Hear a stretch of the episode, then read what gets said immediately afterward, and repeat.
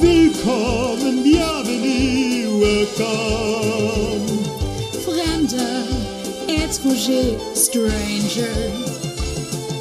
Glücklich zu sehen, je suis enchanté. Happy to see you, bleibe reste stay. Und damit herzlich willkommen zu einer neuen Folge vom Musicals Nerdicals Podcast oder andersrum, je nachdem, wie man es gerne hätte. Ich bin Alex und mir digital zugeschaltet sitzt Lone. Hi, wie geht's dir? Hallöchen, mir geht's gut, dir hoffentlich auch. Ja, und mir geht's vor allem so gut, weil wir festgestellt haben, hey, unseren Podcast gibt's ja jetzt praktisch schon ein Jahr lang. Ja, verrückt, oder? Wir haben, wir feiern jetzt wirklich einjähriges Jubiläum. Also hättest du das vor einem Jahr gedacht? Nee, ich hatte ja auch. Ich weiß nicht, ob es äh, in der ersten Folge war oder in der Folge, die niemals das Licht der Welt erblicken wird. ähm, dass es jetzt hoffentlich nicht wieder einer dieser, ja, wir haben nichts zu tun in der Pandemie und sobald sich das lockert, ist die ganze Sache auch wieder vorbei, Podcast wird, die ja damals die Pilze aus dem Boden geschossen sind. Mhm. Und ich bin sehr stolz auf uns, dass wir das so lange durchgezogen haben. Wie geht's dir damit? Ich auch. Also äh, ich bin, bin begeistert. Ich finde auch, dass wir uns echt, also wenn man sich so die ersten Folgen anhört, naja, da war noch ganz schön viel Luft nach oben und die ist sicherlich immer noch da, aber ähm, ich glaube, äh, wir haben schon einiges gelernt über das erste Jahr und äh, ich bin auch froh, dass wir nicht einer dieser Podcasts geworden sind, die dann auf einmal wieder komplett in der Versenkung verschwunden sind. Es könnte vielleicht geholfen haben, dass wir nicht diesen komplett ungesättigten, super seltenen Nischenmarkt von zwei Männern machen einen Podcast bedienen. So nischig. Genau, also wir sind ja immerhin ein bisschen divers, so sind ja wenigstens wir sind zwei weiß, Gender. Ja, weiß, aber immerhin. Hm. Also, ach, ein Jahr Podcast. Meine Fresse. Ja, also verrückt. ich muss sagen, mittlerweile gehört das schon fast zu meiner Routine dazu, den Podcast. Ja, machen, auf jeden oder? Wie ist das Fall. bei dir?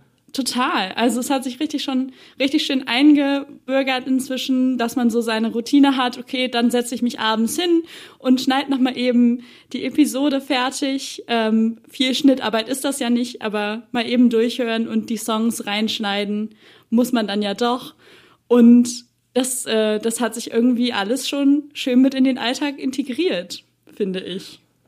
Ja, und falls ihr euch jetzt fragt, hä, ja, ist ja alles schön und gut, aber welche Show macht ihr denn diese Woche? Diese Woche Genau. machen wir äh, anders, als wenn wir das oft sagen, tatsächlich mal was Besonderes und äh, machen eine kleine, einen Rückblick auf das letzte Jahr, ein Jahr Podcast machen. Genau. Und sozusagen feiern wir mit dieser Folge auch Ende von Staffel 1 von Nerdicals. Genau, wir reisen einmal in der Zeit zurück und blicken ein wenig zurück auf das vergangene Jahr Podcast. Darum gibt es heute kein neues Musical. Äh, Das kommt dann mit dem Start der in Anführungsstrichen neuen Staffel. Kommt Und dann wieder da- ein neues Musical. Und dazu noch ein paar kleine Worte. Ich, ich denke, so weit darf ich das hier auch schon erzählen. Äh, Lone fängt jetzt mit ihrer BA, ihrer Bachelorarbeit an, deswegen schieben wir, Uhuhu. ja, schieben wir den Beginn von happening. Staffel 2 ein bisschen weiter nach hinten, damit Genau. Lone für ihre Research und ähm, Konzeptions, also nicht Konzeptionsphase, aber anfängliche, ich schreibe erstmal alles auf, was mir einfällt, bevor man das Ganze dann ein bisschen trimmt, Genau. Phase ein bisschen mehr Zeit hat. Genau, damit ich mich erstmal die ersten Wochen einfühlen kann in das Bachelorarbeit schreiben und dann hört ihr wieder Neues von uns. Allerdings keine Sorge, das wird sich vielleicht um zwei Wochen Es wird sich auf jeden Fall maximal nicht um nach hinten ewig. verschieben. Es wird sich auf jeden Fall nicht um eine ewig lange Dauer handeln. Okay, Ja, ja. wir haben es gerade schon gesagt, was uns so bewegt hat. Welch, wenn, Wollen wir vielleicht erstmal damit anfangen, wie wir, also vielleicht, falls manche Leute das nicht mehr wissen, äh, wie wir überhaupt auf diese Idee gekommen sind. genau, lass uns mal ganz am Anfang starten. So, wenn du so auf die Idee zurückblickst, was, ähm, was ist irgendwie eigentlich von der Grundidee geblieben? Also die Grundidee war ja äh, im Prinzip, wir haben zu der Zeit, weil man sich im Prinzip ja nicht getroffen hat und du außerdem ja noch in einem ganz anderen Ort gewohnt hast, äh, haben wir relativ viel telefoniert und äh, haben gesagt, eigentlich haben wir jetzt nicht die schlechteste Dynamik. Genau, und dann kam irgendwann dieser dieser typische Satz, oh mein Gott, wenn man das aufnehmen würde, das dürfte man eigentlich niemandem zeigen. Also lass uns das aufnehmen und der Welt zeigen. Genau. Also nehmen wir es auf und machen es mal direkt auf Spotify zugänglich.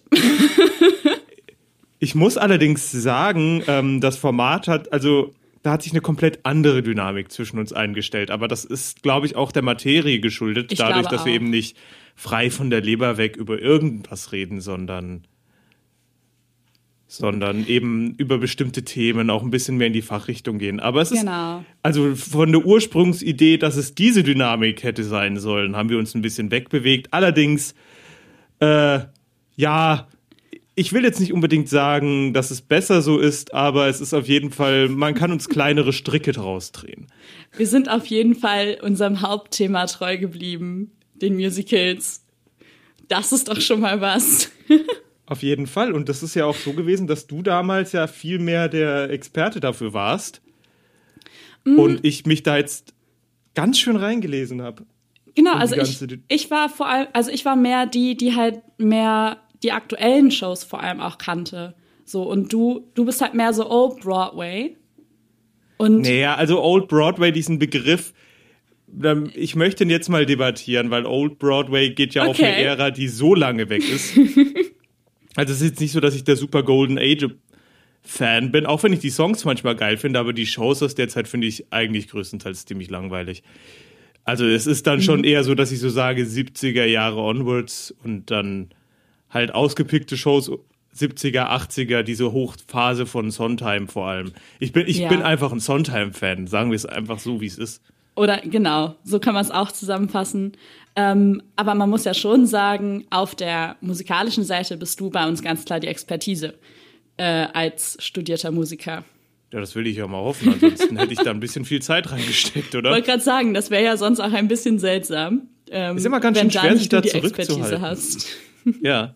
Es ist immer ganz schön schwer, sich da zurückzuhalten, dass das nicht so ein äh, Erklärbär-Podcast wird. Das glaube ich dir. Aber, Aber ich habe mir einfach angewöhnt, gar nicht mehr darüber zu sprechen, außer wenn du es ansprichst. das ist natürlich auch eine Taktik. Wobei ich das manchmal auch ganz spannend finde. Also ich finde, manchmal muss man auch einfach in diese musikalischen Details reingehen. Ähm, und ja, ein bisschen was weiß ich vielleicht auch, ähm, ein bisschen was habe ich im Gefühl oder so. Aber ähm, manchmal ist es vielleicht auch ganz spannend, da nochmal so diese professionelle Sicht drauf zu bekommen, ähm, die ich als mehr oder weniger Laien ja so gar nicht geben kann. Ich, ich tue mein Bestes, dass es nicht zu langweilig wird. ähm, okay, lass uns doch Ja. einfach mal gucken. Ähm, wir haben vor uns ein bisschen zusammengesetzt, einfach mal geguckt, worüber wollen wir denn sprechen? Genau. Was sind denn so unsere Meilensteine? Haben natürlich in der besten Manier versucht, nichts Konkretes zu sagen. Natürlich, um uns eben Reaktionen jetzt für die Aufnahme aufzuheben. Richtig. Ähm, ich habe mir jetzt, äh, ich habe hier gerade eine Liste von allen Shows, die wir bis jetzt gemacht haben, vor mir. Die habe ich Das auch ja neben acht- mir. Es sind ja 28 Folgen, aber nicht 28 Shows, denn Genau. Äh, wir haben ja zwei Legends-Folgen zum, wir haben zum Beispiel zwei Legends-Folgen. Richtig. Eine Doppelfolge am Anfang. Genau. Und die erste Folge war auch nicht über, über das Musical an sich, sondern über einen Film. Genau, da ging es ja mehr und da ging es ja vor allem auch noch ein bisschen weniger konkret um nur diesen einen Film, sondern ja auch so ein Stück weit um dieses Genre ähm, Musical-Film. Eigentlich auch ganz Eigentlich witzig. müssten wir das jetzt mal umdrehen, ne, auf, in Richtung Filmmusical, oder? ja, Da gibt's ja auch einige. Und ich finde es vor allem auch ein bisschen witzig, ähm, wenn man bedenkt, dass wir damals unsere allererste Folge mit Musical-Filmen eröffnet haben.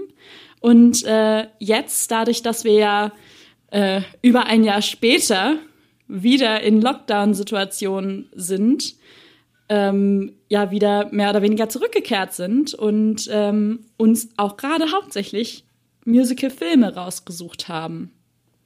As opposed to Bootlegs, weil Live-Theater gibt's ja immer Ja, noch nicht. wobei, ich habe doch mal wieder Lust auf so ein richtig schönes Bootleg. Ich auch. Ich glaube, das müssen wir Also, auch langsam demnächst gehen mal wieder, uns oder? die Musical-Filme aus. Also die Filme, die halt nicht Adaptionen von Bühnenshows sind, sondern tatsächliche Filme. Also Mhm. Ja. zumindest die, die uns glaube, A interessieren oder die. Äh, da gibt's so viele ja. Shows, die noch offen sind. Allerdings haben wir jetzt für die nächsten machen paar muss. Folgen schon ein paar Aber hättest du das zum Beispiel vor einem Jahr gedacht? Was? Dass wir immer noch im Lockdown sitzen? Nee. Ja. Definitiv nicht. Also ich wusste ja damals schon, ähm, damals gab es ja schon entsprechende äh, Wissenschaftskommunikatoren, die gesagt Ja. haben, das mit der Impfung, das wird sich wahrscheinlich noch hinziehen und erst dann wird es wirklich komplett vorbei sein. Allerdings Mhm. hatten wir ja damals den Sommer und wir hatten ja wirklich einen Luxus, während um uns rum ja noch ganz lange das Infektionsgeschehen Mhm. getobt hat und viel früher anfing, dass wir quasi auf so einer kleinen Insel der Stabilität gewohnt haben. Schon, ne? Weil wir wahrscheinlich, aber mittlerweile, wenn ich mir anschaue, wie das mittlerweile gehandhabt wird, mehr Glück als Verstand hatten mit dem Zeitpunkt, an dem wir zugemacht haben. Ich sag's einfach so. Ja, wahrscheinlich. Das Ich mein, ist also nat ja. Ich meine, wir wollen ja jetzt nicht groß abdriften hier in Corona und wir diskutieren jetzt, äh, wie man das Ganze handhaben müsste. Ich glaube, da haben wir alle ganz viele Meinungen zu. Ähm, aber das ist zum Beispiel auch ein Punkt. Ich hätte es nicht gedacht vor einem Jahr. Also zumindest nicht in dem Maße. Genau. Also nicht in Dass dem Maße. noch beschäftigt, beschäftigt, davon bin ich ausgegangen. Doch, das, das schon. Ich meine, ähm, da hatte ja damals, ich glaube, es war sogar in einem Video von, von Mai, von MyLab. Wenn Wann die, euch Impfung kommt, das, ne, wo sie gesagt hat, dass es bis Genau. 2022 geht. Das meinst du? Genau, das meine ich. Ähm, also da war einem ja schon irgendwie bewusst, dass es nicht von heute auf morgen beendet sein wird, aber dass wir dann doch wieder in einer so, so eingeschränkten Situation sein werden, hätte ich damals nicht gedacht. Auch Nee, verrückt. definitiv nicht. Also für mich sind die Einschränkungen, also für mich privat sind die Einschränkungen mittlerweile sogar höher als vor einem Jahr. Ja, also auf jeden Fall mindestens ähnlich, wenn nicht sogar schärfer. Auf jeden Fall. Naja, ähm, Genau. zurück Ah. zum Thema. Genau, lass Zurück uns. Spaß. Wir sind hier, um euch vor der grausamen Realität zu schützen. Wir lenken euch ab, lasst euch berieseln. Genau. Darum lass uns jetzt auch mal zurückkommen. Wir haben ja gerade schon drüber gesprochen, dass wir ja schon so viele Shows gemacht haben irgendwie in diesem Jahr. Was hat dich denn besonders bewegt? Ähm, besonders bewegt. Äh, ich würde mal sagen, wir heben uns diese eine Show, bei der wir beide, ohne den Namen zu, gesagt zu haben, wahrscheinlich uns schon einig sind, dass es unser größtes äh, bewegendes Ereignis gewesen sein muss. Ja, Ähm, ich gehe mal so weit. Ähm, Shows, die ich vorher in dem Maße nicht kannte, also nur einzelne Songs, die mich sehr bewegt haben, sind äh, Chorus Line, okay. Merrily We, We Roll Along, das war ein kompletter, äh, kompletter äh, Underdog, den habe ich überhaupt nicht kommen sehen, dass, mich, da- dass mir das so sehr gefällt, wie es das hat. Äh, Ja, ne? Hamilton natürlich, da war es mir schon bewusst, dass mir das wahrscheinlich gefallen wird. Ja, stimmt. Äh, dann tats- Hamilton, Hamilton hattest du dir ja auch komplett aufgehoben, ne? Also du kanntest noch gar nichts vorher. Da erinnere ich mich äh, doch die richtig, Skylar oder? Sisters kannte ich. Ja, also genau, außer den Skylar Sisters kanntest du aber noch nichts, richtig? Genau. Ja, das Und war das auch. ist ja mittlerweile auch äh, definitiv, wie sagt man auf äh, Englisch so schön, jetzt neuer Bestandteil meiner Diät. Mhm. Das hat mich definitiv äh, sehr, also das habe ich sehr gefeiert. Und äh, tatsächlich das äh, Musical zu Cabaret, wo, ich man, wo ich ja nur die paar Filmclips mit Liza Minnelli kannte. ja. Und das, da, also ich kann es ja immer noch nicht sagen, weil es ja richtig schwer ist, an diesen Film ranzukommen. Aber ich glaube Ja, ne? mittlerweile von Verrückt. dem, was ich von den Szenen kenne, dass das Musical und der Film, da sagen die meisten ja eigentlich im Prinzip mittlerweile komplett voneinander zu trennende Adaptionen sind, die Genau. eigentlich nur an der Oberfläche das Gleiche miteinander zu tun haben. Und das hat mich ja, Cabaret hat mich ja so sehr beeindruckt, dass ich mir ja das Buch gekauft habe, auf dem das Ganze basiert. Ach stimmt, das hattest du mir damals erzählt. Hast du es Ja. denn schon durch? Ja, tatsächlich. Es gibt aber noch den zweiten Teil. Ähm, den habe ich noch nicht fertig. Ja, dann hast du ja noch Lesestoff. Aber ist es Es gut geschrieben? Kann man das lesen? Ja, es ist richtig gut. Also das ist äh, gehört ja ähm, definitiv zu den äh, zum Great American Novel. Okay, Also in okay. Amerika lesen das relativ viele. Das ist ziemlich, wohl ziemlich bekannt dort, Mhm. hier we weniger. Und ich glaube, es ist einfach auch schwer, das rüberzubringen, weil es eben aus dieser Sicht des äh, dieses Brite, also Angloamerikaners geschrieben Ja. ist, der halt äh, Zeit in Berlin verbringt und wo halt auch relativ viel mit Kulturclash und so weiter und Sachen voraus, also vorausgesetzten Sachen, die glaube ich in der Übersetzung echt schwer werden rüberzubringen. Zumindest in dem Charme, den das Ganze hat. Aber es ist wirklich gut geschrieben. Es ist sehr, es ist sehr plastisch für mich. Ich kann mir sehr gut vorstellen, ich sehe Bilder vor mir, ich habe die Charaktere, die Charaktere sind fein gezeichnet. Und es ist erstaunlich, äh, also dafür, dass es vor allem ein Buch ist aus den ähm, 30er, 40er Jahren, Ja. Erstaunlich äh, nicht im Sinne gut zu lesen von der Sprache her, sondern vom Schreibstil und von der Charakterisierung trifft es erstaunlich gut moderne Sensibilitäten, was vielleicht Hm. auch darin liegen kann, dass gewisse Trends ja immer wieder äh, aufebben und Ja, dann abebben. Aufebben. Was? ähm, und also ich kann es tatsächlich empfehlen, auch vielleicht gerne als Hörbuch, wem das mehr Spaß macht. Diese Folge ist nicht gesponsert von Audible. Wichtig zu erwähnen bei Hörbüchern. Ja, das sind Ja. so die drei Shows. Also ich, es gab auch andere Okay. Shows, die ich einfach sehr, sehr mag, aber die kannte ich eben schon vorher. Und ich hatte jetzt einfach mal gesagt, jeder von uns sucht sich mal drei Shows raus, die er noch nicht vorher gekannt hat, die einen positiv überrascht und halt auch, ähm, ja, wo ich gemerkt habe, hey cool, sowas geht auch, das fand ich cool. Und das sind halt bei mir nochmal, um das zusammenzufassen, bevor ich das an dich weitergebe. Chorus Line, Merrily und Kabarett in dem Sinne von, wow, sowas kann Theater auch. Und Hamilton ist halt. Es ist Popcorn, aber halt das beste Popcorn, was du kriegen kannst. Hamilton läuft sowieso außer Konkurrenz. Also, bitte. es ist halt, ähm, wie soll ich das sagen? Es ist so ein bisschen wie die Andrew Lloyd Webber Musicals, aber es schafft es, dass es nicht diesen, äh, dieses, diese Aura von Pomp und viel Geld und all dem. Es wirkt viel bodenständiger als all das, obwohl es eigentlich von dem Impact, den es hatte, auf der gleichen Größe ist wie Phantom und Cats und Les Miserables, die halt von vielen als super pompös dargestellt wird. Und das liegt halt eben auch an der, so blöd, es ist einfach an der brillanten Marketingstrategie, die die hatten. Komplett. Also, Hamilton wurde einfach fantastisch vermarktet. Und Und es ist ist- halt fantastisch. Ja, Also, aber Ham for Ham, beste Idee. Fan for. Fan hätte vielleicht nicht so gut funktioniert. ja. Oder Cat for Cat. Das, das klingt dann doch ein bisschen weniger appealing irgendwie. Ah, wobei Cat for ja Cat nicht. kann ich mir bei der weirden Show tatsächlich vorstellen. Aber ich gebe äh, das Mikrofon äh, metaphorisch weiter an dich. Erzähl du doch mal. Dankeschön. Ja, ich habe ja auch, ich habe ja viele Shows gehabt, ähm, die ich auch schon auf der Bühne gesehen hatte. Na, was heißt viele? Also ein paar, wo ich einfach das große Glück hatte, dass ich sie in meinem Auslandsjahr live sehen konnte. Ähm, und die habe ich jetzt auch mal so ein bisschen rausgenommen. So, das sind dann bei mir so Shows wie Dear Evan Hansen ähm, oder auch Waitress, die mich ja selber total bewegt haben und die ich total viel höre, aber die ich ja nicht durch den Podcast kennengelernt habe in dem Sinne. Mm, Und da wir ja eine bestimmte Show noch außen vor lassen, ist da bei mir auf jeden Fall in den Top 3 Newsies dabei.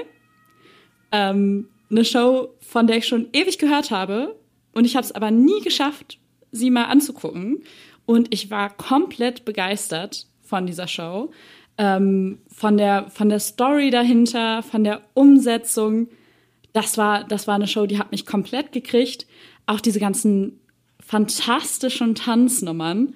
Also ich selber bin ja absolut keine Tänzerin, aber das ist ja mal wow, komplett blown away bei diesen Performances. Ähm, dann tatsächlich Funny Girl mit der fantastischen Barbara Streisand. Ach so, ich dachte, wir, ich habe jetzt die Filme außen vor gelassen. Ah, okay. Okay, wenn wir die Filme außen vor lassen, dann zählt Newsies ja trotzdem. Ja, ja, das, äh, denn das ist ja eine Bühnenaufnahme.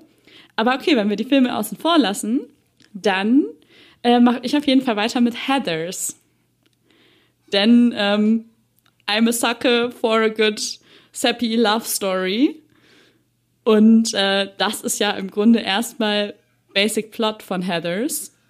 Und auch wenn diese Love Story ja nachher ein bisschen nach hinten losgeht, die Songs, ich höre die tatsächlich sehr, sehr gerne, auch außerhalb des Musical-Kontexts ab und zu mal. Ähm, und ich finde auch das Staging und die Besetzung vor allem, mit der ich das geguckt habe. Ich habe es ja mit der Londoner Besetzung geguckt, du ja auch und hast dann ja nur nachher gewechselt. Ähm, und ich war komplett begeistert von dieser Cast. Gerade natürlich, ich muss es erwähnen, Carrie Hope Fletcher als Veronica. Brillant, die Frau, brillant. Um, I cannot wait to see her live one day. Und äh, ja, als drittes habe ich dann tatsächlich Six aufgeschrieben. Da merkt man tatsächlich, wie unterschiedlich da so unsere ähm, Prioritäten sind, nach denen wir bewerten, nach denen wir die Musicals bewerten. Ich glaube, wir haben auch jetzt unterschiedliche Maßstäbe angelegt, was ich für mich rausgeschrieben habe. Ja. Also Six hat mich unglaublich äh, begeistert, aber Six kannte ich eben vorher, also kannte ich die Songs vorher alle schon. Und deswegen habe ich das für mich rausgenommen. Ja, genau, aber ähm, Also so nach der Ding hätte ich, wenn ich jetzt du gewesen wäre, hätte ich wahrscheinlich deswegen auch Heathers rausgenommen, weil ich das schon, weil ich da vorher schon zu sehr drinne gewesen wäre. gut, ich kannte von Heathers genau zwei Lieder. Echt? Das, Vorher. das wirkt immer so anders. Ich kannte, de facto kannte ich Candy Store und Seventeen richtig vorher. Du, nein, Lüge, Lüge. Ah, okay, Lüge, okay, Lüge, Lüge. Ich okay. habe die Aufnahme von I Say No Okay, I say von no. dir noch auf dem Handy. I say no. Wir vergessen I say no. Und That Girl Walking hast du mir auch geschickt vorher. That Girl Walking habe ich vorher schon gesungen. Nicht gesungen, aber du hast mir Videos davon geschickt, weil du den Song so cool fandest, aber meintest, du versuchst dich erstmal an I Say No. Ja gut, was jetzt auch keine viel bessere Idee ist. Ähm, und nein, ihr Lieben, diese Aufnahmen werdet ihr nie zu hören bekommen. ähm, ja, okay. Ähm, dann hast du recht. Dann streiche ich Heathers. Ich gebe mich Verdammt, geschlagen. aber was bleibt dann übrig? und nehme dann tatsächlich nämlich auch Marilee mit rein. Weil Marilee hatte ich schon mal eine Schulproduktion von gesehen, aber ähm, das werte ich jetzt mal nicht als ich kannte das Musical. Äh, und Marilee hat mich schon auch noch mal total begeistert und bewegt. Genau, und halt Six ähm, war für mich auch so eine Show, wo ich einfach komplett ähm, mitgegangen bin und dachte, das würde ich gerne mal live auf der Bühne erleben, dieses Musical. ich route ja immer noch dafür. Also, das Six hat ja einfach so die größte Klatsche bekommen, also metaphorisch gesehen, die man als Bühnen, als ja. Bühnenshow haben kann in dieser Pandemie. Am Tag, an dem du Premiere feiern sollst, wird alles zugemacht. Ja, das war, das war echt fies. Da haben sie den Sprung an den Broadway geschafft, nur um dann am Premierentag gesagt zu bekommen, ihr dürft nicht. Und das ist jetzt die Frage, du, ist das jetzt nach hinten geschoben oder wurde jetzt einfach gesagt, ja, nee, jetzt machen wir es einfach gar nicht mehr? Ich glaube nach hinten geschoben, oder? Ja, denn es ist, es ist total interessant, denn wir haben jetzt im Prinzip das, äh, da hatte ich tatsächlich äh, heute früh noch einen Artikel drin zugelesen, wo es äh, um die Oscar-Saison dieses Jahr geht. Ja. So, es ist einfach ein, ein komplettes Jahr, eine ganze Saison ist einfach ausgefallen und Ja. wird zumindest, ich glaube, die, wann ist die Tony Eligibility vorbei? Ich weiß es gar nicht genau. Aber das müsste Also auch ich schon glaube, demnächst also so wie das jetzt aussieht, bi- bis, bis die aufmachen, ist die vorbei. Das heißt, da fällt einfach nicht nur wie letztes Jahr, dass da nur noch ein halbes Jahr überbleibt, sondern da ist einfach ein ganzes Jahr weg. Mhm. Und es ist halt super interessant, eben auch in diesem Artikel wurde viel darüber geredet, dass das ein, ähm, dass ja die Geschichte des Massenkinos mehr oder weniger nach der spanischen Grippe 1920 rum angefangen hat. Und dass jetzt im Prinzip das Ganze durch die nächste große Pandemie, praktisch 100 Jahre später, erst nochmal so einen riesigen Dämpfer gekriegt hat. Ja, Und- ne? Schon krass. Jetzt kann man da ja praktisch auch ein Stück weit neu anfangen. Und deswegen habe ich gedacht, wobei Six ja gar nicht. Also ich finde, Six ist meiner Meinung nach schon noch innovativ genug, um zu sagen, hey, das kann man auch für einen Neuanfang nutzen. Genau diese ganzen Trends, die wir auch beschrieben hatten mit äh, Hamilton oder anderen Shows, zu denen wir bald kommen, die ja die Ästhetik, was am Broadway geht und wie viel Spektakel denn wirklich sein muss. Gut, okay, Ja. Six zu sagen, Six ist praktisch nur Spektakel, aber was Six für sich hat, ist, dass es äh, vor allem sehr, sehr kurz ist. Genau, also Six Und- ist halt unglaublich kurzweilig. Und, äh, und das ist ja auch so, dass viele Leute, die so das klassische Musical nicht mögen, auch sehr, sehr zu Six tendieren, die sagen, hey, das finde ich halt cool. Das ist kn- knackig, da kann ich Party machen, das, da habe ich Bock drauf. Und das wäre allgemein, um zu sagen, hey, im Prinzip ist ja Broadway, wenn man es ganz gemein sagen will, auch nur eine lokale Theaterkommune. Eine sehr, sehr prestige Ja. und behaftete Theaterkommune mit riesigen Einnahmen. Aber im Prinzip ist das so sehr lokale Theaterkommune, dass es ja selbst in New York gibt es ja drei Theaterkommunen. Es gibt Broadway, Off-Broadway und Local Theater in Anführungszeichen in New York selbst. Diese drei Theaterkommunen allein dort. Und es ist ja im Prinzip super zentralisiert, die ganze, vor allem die ganze Musical, Musical Theater Szene. Im Prinzip auf, das hatten wir schon besprochen, auf Ja. zwei Genau. Straßen. Ja, das ist halt dann super komprimiert einfach. Das ist ja auch nochmal, tatsächlich ja dann auch nochmal anders als zum Beispiel, wie ich das in London wahrgenommen habe. Ähm, da liegt es ja auch alles in einem Stadtbezirk, aber halt doch nochmal ein bisschen verteilter als jetzt am Broadway, so wie man das äh, dort sieht und erlebt. Und zum Thema ist, wir haben jetzt ja in dieser äh, Pandemie gesehen, es gibt wirklich krasse Methoden für äh, Zugänglichkeit solcher Musicals, Ja, solcher Shows. Und ich finde, es ist wirklich auch an der Zeit, dass wir das hinterfragen, ob das so sein muss. Ob das, natürlich, die haben die Ressourcen für all das, aber dass es zum Beispiel auch für Aufnahmen an anderen Sachen braucht es diesen Pomp gerade im Bühnenbild, was ja oft und in der Bühnentechnik, was ja oft auch die Kosten, die immensen Kosten dieser Shows äh, begründet. Siehe Spider-Man, Turn of the Dark, wo sie ein ganzes Theater umbauen mussten, dass man da Live-Stunts machen kann, die dann auch ein paar Leuten fast das Leben gekostet haben. Ich meine, ja, das ist halt, da hatte ich ein schönes Ding gesehen, so hatte nicht jeder von euch bei Hamilton in der Eröffnungsnummer das Bild davon äh, im Kopf, wie Hamilton am Bug des Schiffs steht und in den Hafen einfährt? natürlich. Wurde ein Schiff auf die Bühne gefahren? Nein.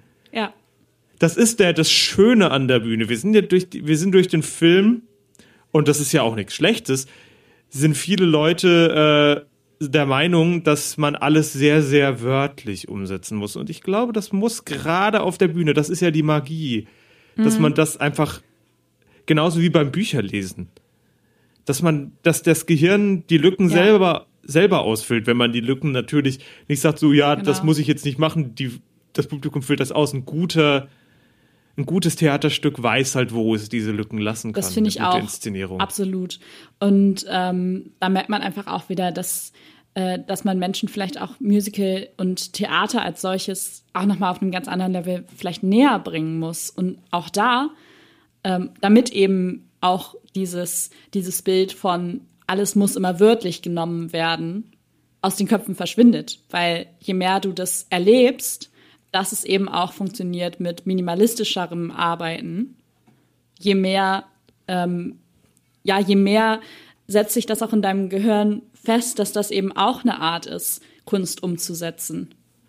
Und da haben wir ja ich. auch, äh, ja, da haben wir ja auch, gerade in meinen Shows, äh, zieht sich das Thema ja im Prinzip komplett durch mit der, Ja, komplett. also das ist mir jetzt erst so aufgefallen, jetzt wo ich das sage, aber Marilee hatte ja praktisch vielleicht einen Tisch oder sowas, aber das ist ja wirklich nicht schlimm. Zur Not nimmt den einer von zu Hause aus dem Keller mit. Genau. Ähm, Chorus Line hat einfach gar kein Bühnenbild. Also Ja. außer ein Spiegel Eine, eine, eine Spiegelwand. That's it. und halt ein Strich auf dem Boden. Ja.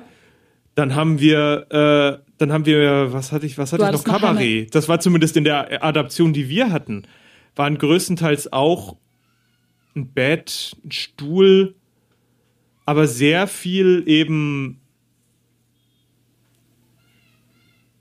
sehr viel eben, was mich auch mehr an Theater-Theater erinnert hat von der Inszenierung, Ja. anstatt an Musical-Theater. Wenn das rüberkommt, was ich meine? Verstehst du? Also ich verstehe, was du meinst. diese Reduktion, Dieses- diese genau. offenen Büh dieses offene Bühnenbild. Musical-Bühnenbilder sind halt oft auch mal sehr geschlossen, also wenig Mhm. leerer Raum. Gerade bei den größeren Shows, man jetzt denke jetzt mal an Phantom oder so. Ja. Und das ist hier halt ganz, ganz anders. Und äh, ich finde, wir haben aber auch in der Pandemie total schön gesehen, dass eben ähm, Theater zu feiern nicht immer heißen muss, ich sitze live im Theater, sondern dass es eben auch heißen kann, ich gucke einen Livestream. Dass es eben auch heißen kann, ich gucke einen Pro-Shot und appreciate diese Show. Und wir haben aber auch gesehen, dass es eben halt nicht bedeutet, ich will das danach nicht mehr live auf der Bühne sehen. Auf gar dieses, keinen Fall. Dieses beliebte Argument gegen, gegen Bootlegs. Ich finde, das wurde in der Pandemie total aktiv entkräftigt. Dieses Argument von, ich will es danach nicht mehr auf der Bühne sehen und deswegen dürfen keine Bootlegs veröffentlicht werden. Weil im Grunde hat, ähm, hat die Pandemie genau das Gegenteil bewirkt. Und die Bootlegs und Livestreams, die man so gesehen hat, haben das Gegenteil bewirkt. Man möchte nur noch lieber wieder im Theater sitzen und Shows live genießen können. Es ist halt auch einfach die Sache, das ist für die meisten von uns die einzige Möglichkeit. Ich meine, wir haben dadurch dieses Privileg, Hamilton in dieser Originalbesetzung zu sehen. Ja. Also ganz abgesehen davon, wenn wir das jetzt wollten, dass es einfach nicht mehr geht, aber momentan, wenn wir jetzt sagen, wir wollen das in der Originalsprache sehen, müssten wir ja nicht nur die Tickets bezahlen, falls wir welche bekommen, sondern auch noch die Reise Genau. und die Übernachtung dort äh, vor Ort. Das heißt, das ist einfach für Leute, die eh nicht in der Nähe wohnen, so teuer. Und Absolut. und das ist, da merkt man halt auch, äh, das sagen ja sehr viele, äh, Broadway ist einfach auch ein Theaterbusiness, was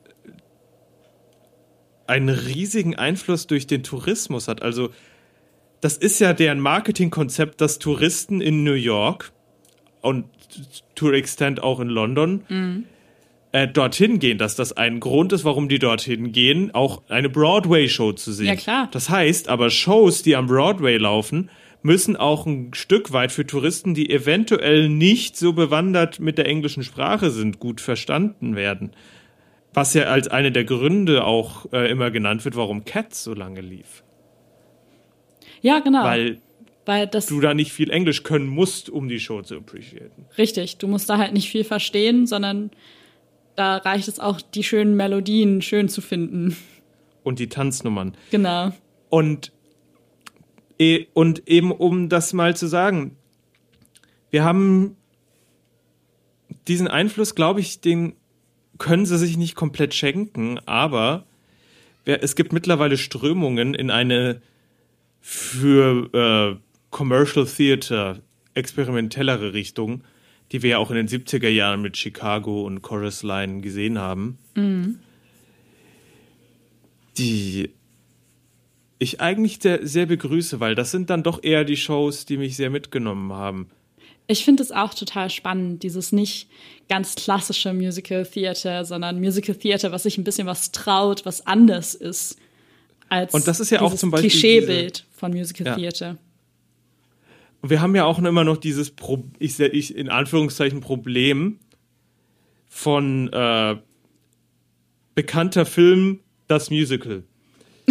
Ja, Was ja im Prinzip so, schon fast ein geflügeltes Wort ist, um Cash Grabs auf zu jeden Marken. Fall. Ja. Harry, ähm, und das Interessante ist, äh, dass da äh, bin ich ja auch ein bisschen drinne in der ganzen Sache, in der Diskussion. Und da hatte ich auch wieder was Neues gehört, äh, ähm, dazu gehört, was ich jetzt hier anbringen möchte. Einfach mal, um auch bei euch vielleicht eine Diskussion anzuregen und auch bei dir, Lone. Yes, please. Ähm, denke an einen Film. Du willst ein Musical daraus machen. Denk an die Hauptrolle. Kannst du die Hauptrolle von Schauspieler gut trennen?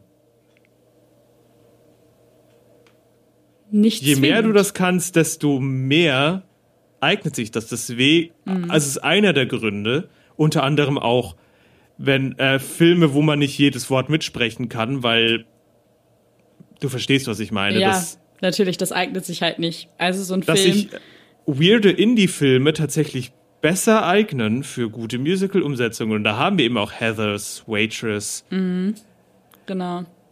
Die ja dann doch eigentlich eher auf so kleinen Nischenfilmen basieren und tatsächlich auch als Musical gut funktionieren, weil sie eben auch ein Stück weit ihre eigene Sache machen können, Ja, da das Publikum nicht gewisse Momente erwartet. das stimmt Legally schon. Blonde hat es tatsächlich ganz okay geschafft, meiner Meinung nach.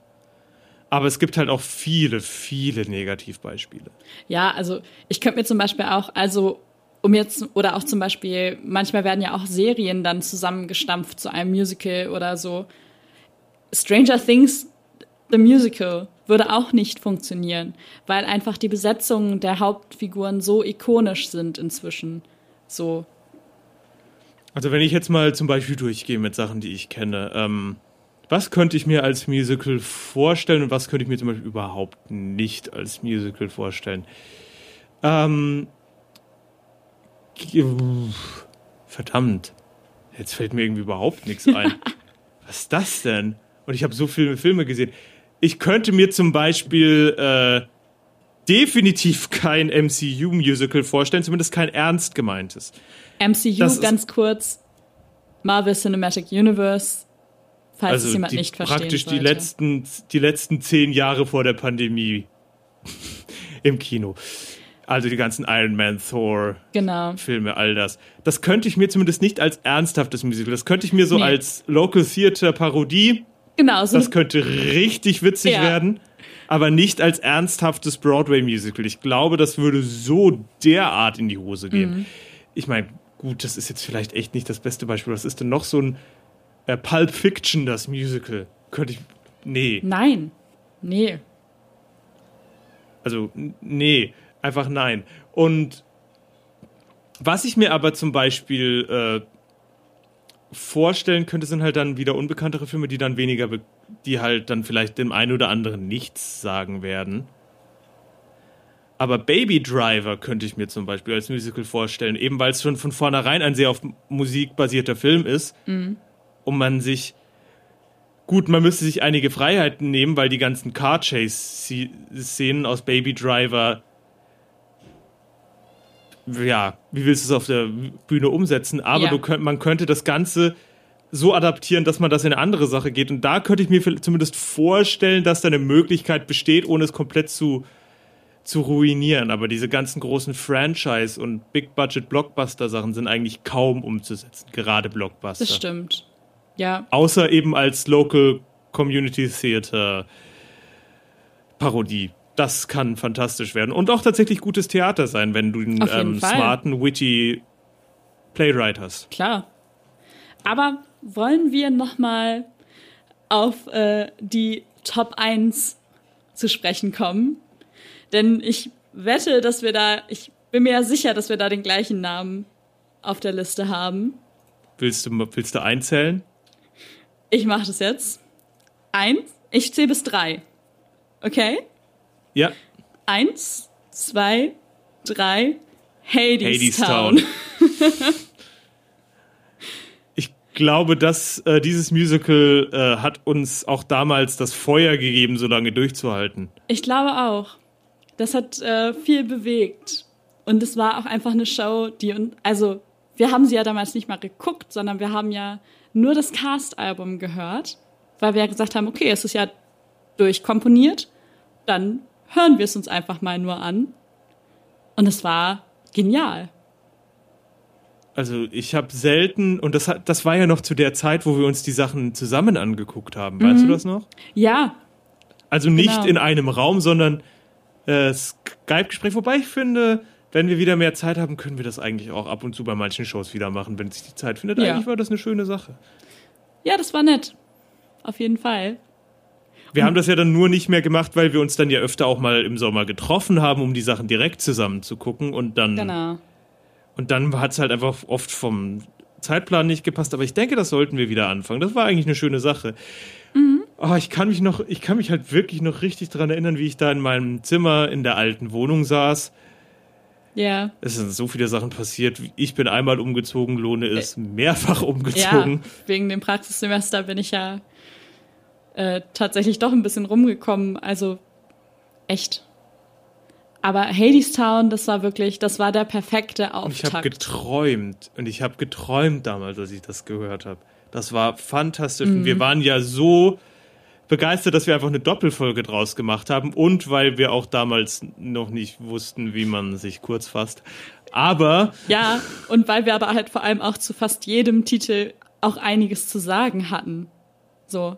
Also das waren halt auch irgendwie zu allen Titeln nicht nur Kleinigkeiten, sondern das war ja irgendwie zu fast jedem Lied, dass man irgendwie sagte, boah, hast du diesen kleinen Moment mitbekommen? Lasst uns diesen Moment ausdiskutieren. Oder Ja. ähnliches. Und das ist ja wirklich bei. Ich glaube, das hätte ich bei Hamilton auch so machen können, nur da hatten, hatte ich halt auch schon beim Ja. Anhören ähm, andere Sachen. Wir, wir hatten bei Hades Town halt auch das, äh, wir mussten nicht auf den Bildschirm gucken währenddessen. Wir konnten tatsächlich währenddessen schreiben. Ich glaube, dadurch war das auch leichter, sowas festzuhalten. Bei Hamilton hätte ich das definitiv auch noch machen können. Bei Cabaret habe ich mir viele kleine Ja. Momente aufgeschrieben. Äh, bei Funny Girl definitiv auch Sound of Music. Aber Das geht schon bei vielen Sachen, nur da war es wirklich so, ich war einfach komplett weggeblasen. Das war wirklich, das war, hat alles, was ich erwartet habe. Was das hätte Ja. sein können. Also, ich hatte keine Ahnung und war komplett blindsided, obwohl ich wusste, dass es verdammt gut sein muss. Aber ich hatte keine Ahnung, dass es auf diese Art und Weise gut sein wird. es hat echt alle Überwa Erwartungen komplett übertroffen. Aber das, ich weiß noch, wir hatten uns doch damals noch nach der Folge zusammengesetzt und gesagt, wenn das irgendwo läuft, gehen wir da hin und schauen uns das an. Ja, genau. Das weiß ich auch noch, dass wir damals gesagt haben, wenn das nach Europa kommt, dann sind wir da. Oder wieder. Genau, wieder nach ja Europa kommt. Ja. Debüt war ja eigentlich am West End. wer unsere Folge aufmerksam gehört hat, weiß, dass das Debüt, glaube ich, glaube in Philadelphia war. Aber, aber ja. Ja. ich weiß, was du meinst. Aber auf jeden Fall hat es vorm Broadway am West End gespielt. So. Ja, also zumindest in der Fassung, die wir kennen. Allerdings Genau. ist das Album, das wir gehört haben und was ihr auch hören könnt, tatsächlich mit der Broadway-Besetzung. Ja, die aber auch einfach fantastisch ist, ne? Also, ähm, nochmal, der Hades, crazy, diese Tiefe in der Stimme. Immer noch meine Meinung. Castinggespräch folgendes. Hallo, wie heißen Sie? Er sagt seinen Namen. Keiner von uns kann das nachmachen. Genommen. Ja, genau. Weil, äh, ja, das ist halt einfach krass, wie tief dieser Dude, boah, crazy. Das weiß ich noch genau, dass wir damals beim ersten Lied, was Hades singt, beide mit offenen Mündern da saßen. Mehr oder weniger, ja. Genau. Und Ich dann, weiß nicht, ob ich nicht einfach sogar einfach angefangen habe zu lachen. ja, das kann ich mir bei dir auch vorstellen. Äh, das ist, das, daran kann ich mich nicht mehr genau erinnern, aber das war, das wäre zumindest eine Reaktion, die mir ähnlich sähe. Ja, doch. Durchaus. ja, aber auch die, die Übergänge zwischen den Liedern. Also, ich meine, die sind gut gemacht, aber das ist tatsächlich nicht sonderlich schwer, das zu machen. Ich finde einfach der ganze Flow und der Stil. Ja, Einfach auch wieder, man hört den Minimalismus schon in der Musik und es tut dem Ganzen so gut. Es tut dem Ganzen so gut. Es macht so. Man hat einfach wirklich auch das Gefühl dadurch, obwohl das natürlich nicht so ist, aber dadurch wird die vierte Wand in so einer auf eine Art und Weise durchbrochen, äh, dass man das Gefühl hat, selbst mit, da, mit Teil der Handlung zu sein.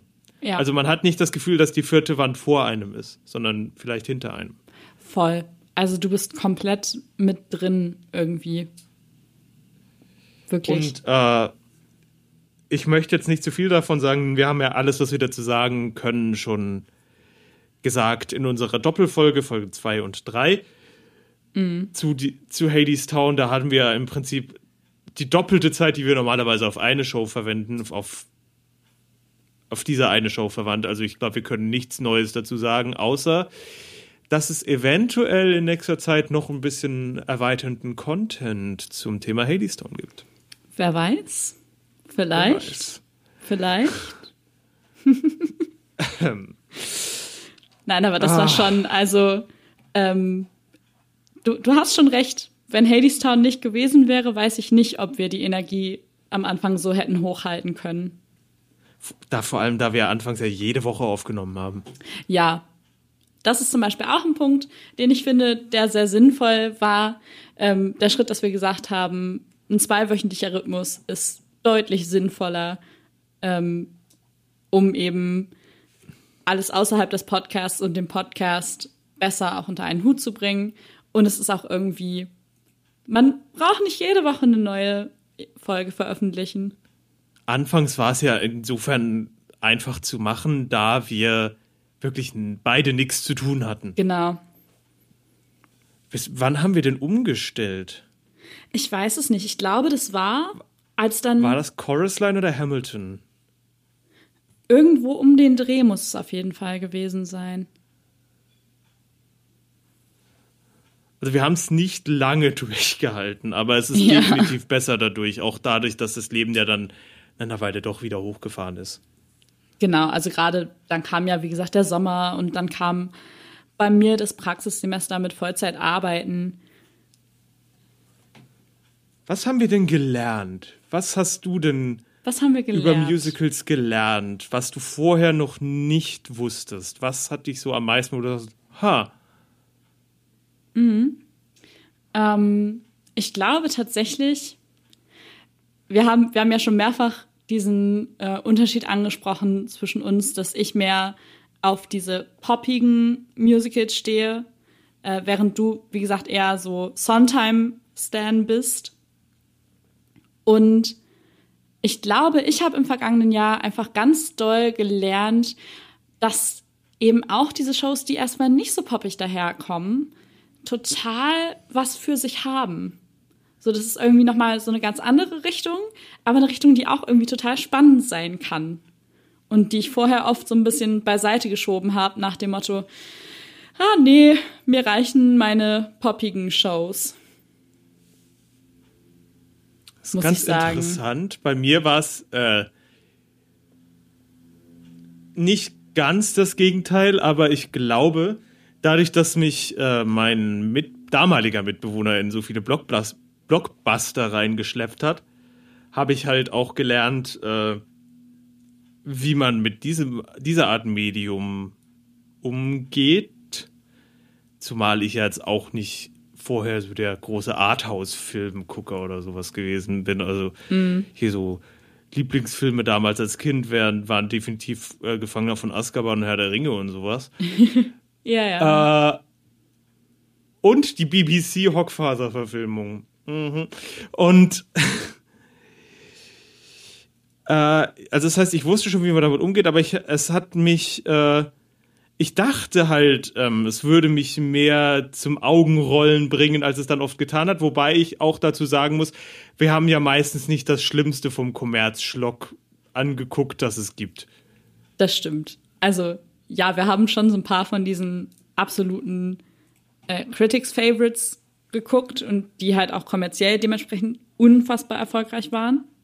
Muss ja nicht immer zusammenhängen, aber wenn du halt Tonys abräumst, dann bist du meistens auch kommerziell ein großer Hit. Aber es sind ja schon auch viele Shows gewesen, die zwar den ein oder anderen Award geholt haben, aber jetzt nicht unbedingt die aller, allergrößten waren.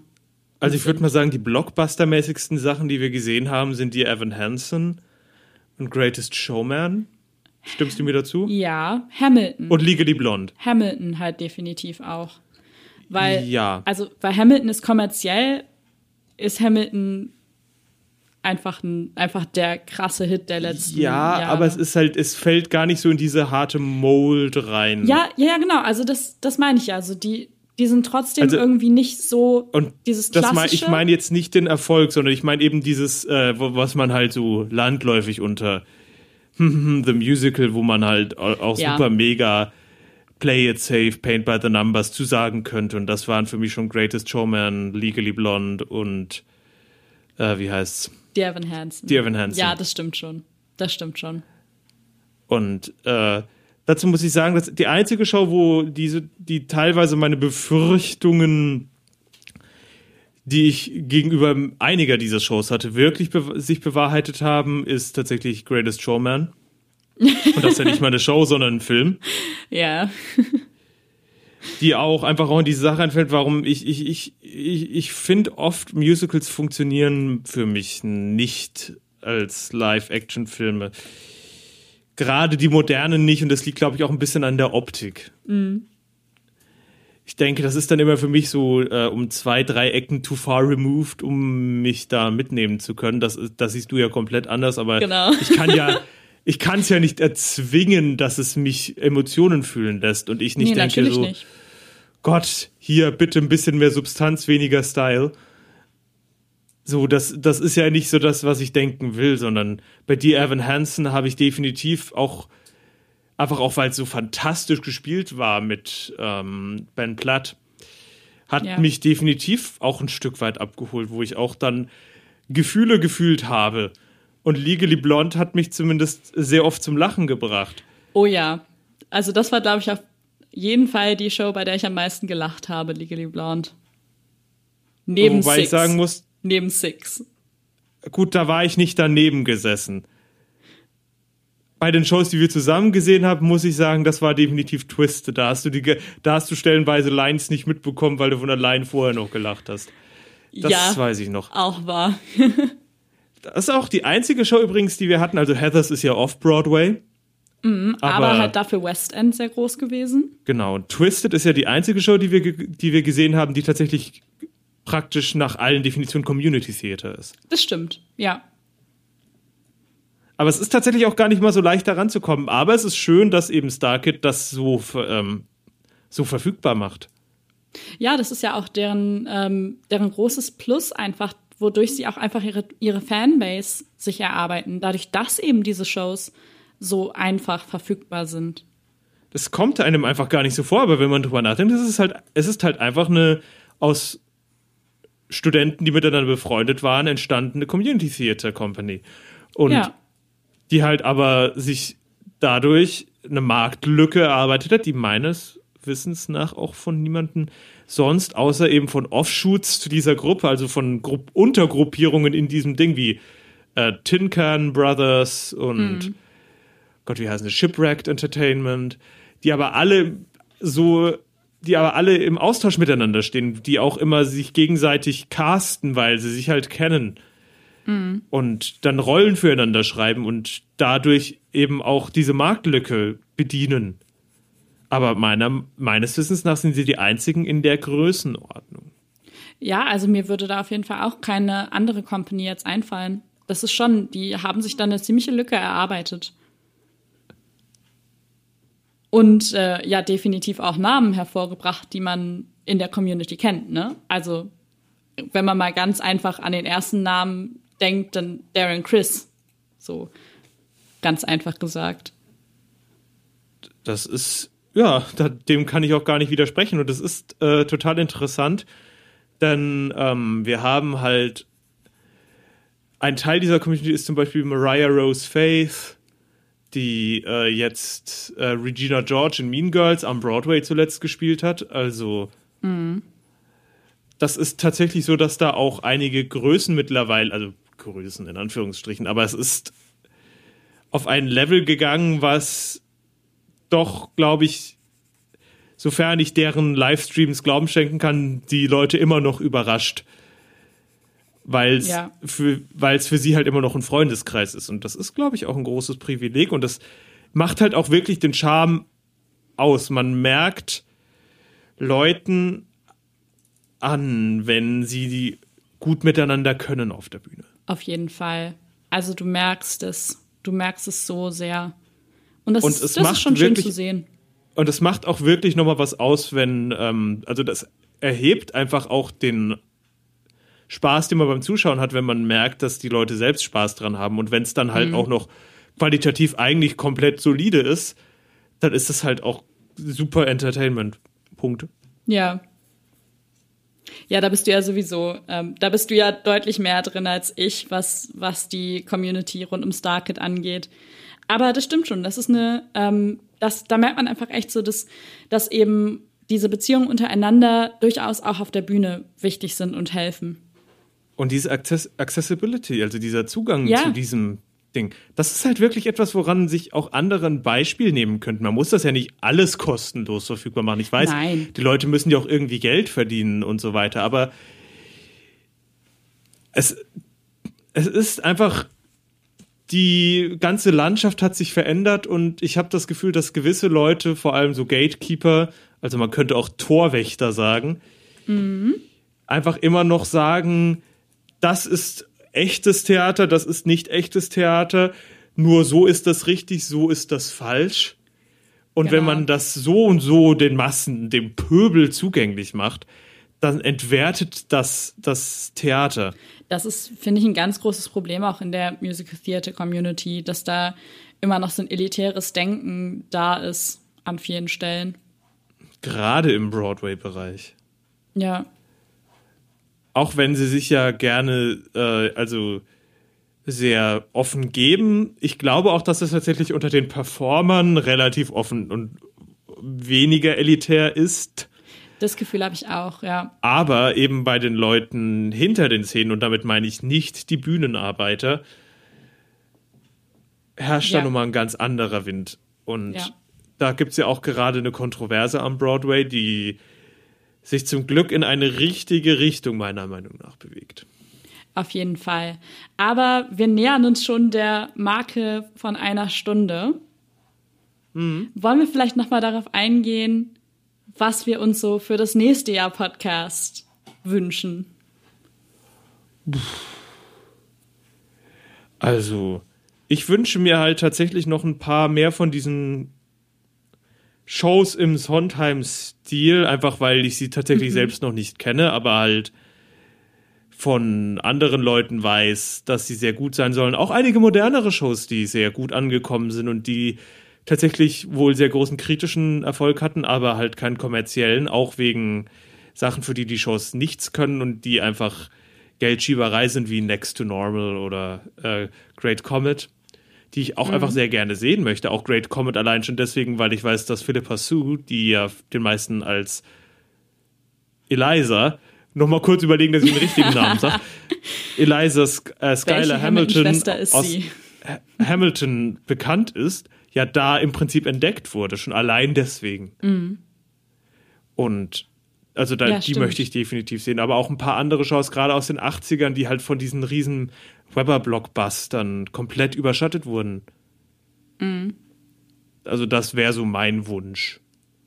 Okay. Deal. Lone, was ist denn dein Wunsch? Gute Frage. Ich sagte ich, ohne es abzulesen.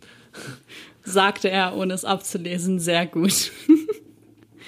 ähm, ich würde mir wünschen, dass wir mal ein deutsches Musical machen tatsächlich. Einfach weil, weil ich finde, auch da gibt es so ein paar kleine Hidden Gems, die, glaube ich, vielen in der Community vielleicht was sagen, äh, manchen vielleicht auch eher weniger was sagen. Gut, es sind Stage-Produktionen, die ich da hauptsächlich so im, im Kopf habe. Aber ich glaube, da lohnt es sich durchaus drüber zu sprechen. Und ich weiß, dass du diese Produktion noch nicht kennst. Deswegen bin ich da mal gespannt, was du dazu sagst. Denn Sag's doch einfach, wie es ist. Das war dein, erst, dein erster Fix von Musical Theater. Genau. Tanz der Vampire möchte ich nämlich sehr, sehr gerne mit dir gucken. Das war das Musical, ähm, was bei mir damals quasi dieser Eye-Opener war und mich in die Welt des Musical-Theater entführt hat. Ist okay. Ist sagte okay. er mit schwerer Ja, Stimme. ich habe da einfach meine. Äh, ich weiß, dass wir da Stellen im Grundschulchor mal daraus gesehen haben und ich das nur sehr, sehr verwirrend fand. Das kann allerdings auch daran liegen, dass man auf diesen kleinen Röhrenfernsehern, die wir damals 2003 oder so halt noch in, als Schulequipment hatten, nicht viel sehen konnte und wahrscheinlich der Sound auch nicht so super geil war. Vermutlich. Diese blöde äh, Blockflöten-Version von Ewigkeit, die halt einfach Aua. Das klingt schon. Ja, nee, es war gar nicht so unsauber, aber die Leute waren einfach nur nicht musikalisch genug, um dieses Lied irgendwie darzustellen. Das heißt, es klang halt einfach nur cool. Die spielen das jetzt schon zum fünften Mal, die gleiche Melodie. Warum? Ja. Diese Fragen kann ich ja, können wir ja vielleicht beantworten, wenn du die Show komplett gesehen hast. Also ich möchte ja auch über meine eigenen Vorurteile hinauswachsen und dem Ganzen eine legitime Chance geben. Guck mal. So muss das. Ich meine, sonst hätte ich ja auch nicht Greatest Showman geguckt. Auch wenn das meine Vorurteile zu größten Teilen bestätigt hat. Das hat Ja, mich nur gut. weniger gestört, als ich dachte. Gut, aber ich habe auch Twisted mit dir angeguckt. Also, was ich nicht schlimm Da fand. musste, da musste ich dich jetzt aber auch nicht sonderlich zu überreden. Das waren da eher bei anderen Sachen. Findest du? Was? Das ist jetzt nochmal auch eine spannende Frage. Wo glaubst du, musstest du mich am meisten überreden? Also, weil du, du hast im Grunde schon gesagt, wo ich dich am meisten überreden musste. Das war ganz klar Greatest Showman. Aber wo musstest du mich am meisten überreden? Die Sache ist, ich glaube, die Show haben wir dann am Ende gar nicht gemacht, weil wir sie nicht gefunden haben. Ah, okay. Ich glaube, das war, als wir ähm, eigentlich äh, die Drei-Groschen-Oper machen wollten. Ach, stimmt, ja. Die Idee hatten wir mal. Was ja dann Kabarett wurde. Finde ich ein äh, sehr, sehr guter Ersatz, eine sehr, sehr gute Wahl, die wir da getroffen haben. Ich glaube aber tatsächlich, äh, Three Penny Opera ist auch so eine Sache, die sich vielleicht besser auf, äh, auf der Bühne ansehen lässt. Weil wirklich diese eine Version, die ich davon gefunden habe, war einfach so grottig. Und sie war vom NDR. Also, das war halt aber einfach nicht gut. Punkt. Also, das hätte, wenn das so inszeniert gewesen wäre wie Cabaret, das hätte dieser Version sehr gut getan. War es aber nicht. Das ist alles, was ich dazu sagen kann. Da habe ich ja tatsächlich auch gesagt, so, nee, Lohne, das, äh, das machen wir nicht. Ja, und das war wahrscheinlich eine nicht verkehrte Entscheidung, denn dadurch haben wir Kabarett geguckt und da waren wir ja beide ganz angetan. Ja, aber das war unser kleiner Rückblick, würde ich sagen, oder? Oder hast Ja. du noch was? Nee, ne? Nichts weiter. Nur, dass ich ganz genau weiß, dass Twisted jetzt keine große Überzeugungsarbeit gebraucht hat. Nein, das war Deutlich keine weniger als bei mir und. Greatest Showman. Definitiv, definitiv. da musste ich deutlich mehr Überzeugungsarbeit leisten. Das, ne, ich, ich möchte mich noch nur mal verteidigen. Es ist tatsächlich, weil ich so ungern negativ bin, weil ich weiß, dass ich eh schon sehr, sehr kritisch bin. Und ich möchte nicht immer der, ich möchte nicht der sein, der die ganze Zeit alles nur schlecht redet. Deswegen halte ich mich von solchen Sachen immer ein bisschen fern, weil ich mich auch nicht mit dir streiten will. Tja, Alex, den Ruf, dass du von uns beiden der Negativere bist, den hast du aber sowieso weg. Das ist dir klar, ne? Ja, das ist auch, weil ich das am Anfang gesagt habe. Aber diese, aber es ist ja so, dass man das auch nicht zwingend ausreizen muss. Warum Nein. soll ich mir etwas geben, von dem ich weiß, dass es mir keinen Spaß machen? Nein, natürlich. Also das, da bin ich ganz bei dir. Ähm, wenn wir von vornherein wissen, hey, das ist irgendwie eine Show, an der werden wir beide absolut keinen Spaß machen, dann bringt es uns auch nichts, die zu machen. Denn am Ende soll dieser Podcast vor allem eins, euch und vor allem auch uns Spaß machen. Und wir wollen ja auch ein Stück weit Empfehlungen aussprechen. Und was können wir denn sagen, wenn wir beide am Ende sagen, Genau. ja, schaut euch das, keine Ahnung, wenn ihr wollt, more power to you. Aber so, so diese, diese Art von Kritik, die sollte man erstens Leuten überlassen, die sich da auch wirklich anders in der Materie auskennen. Und Ja. davon gibt's auch genug. Wir, ich spreche lieber eine Empfehlung aus, als das Gegenteil davon. Da ist was dran.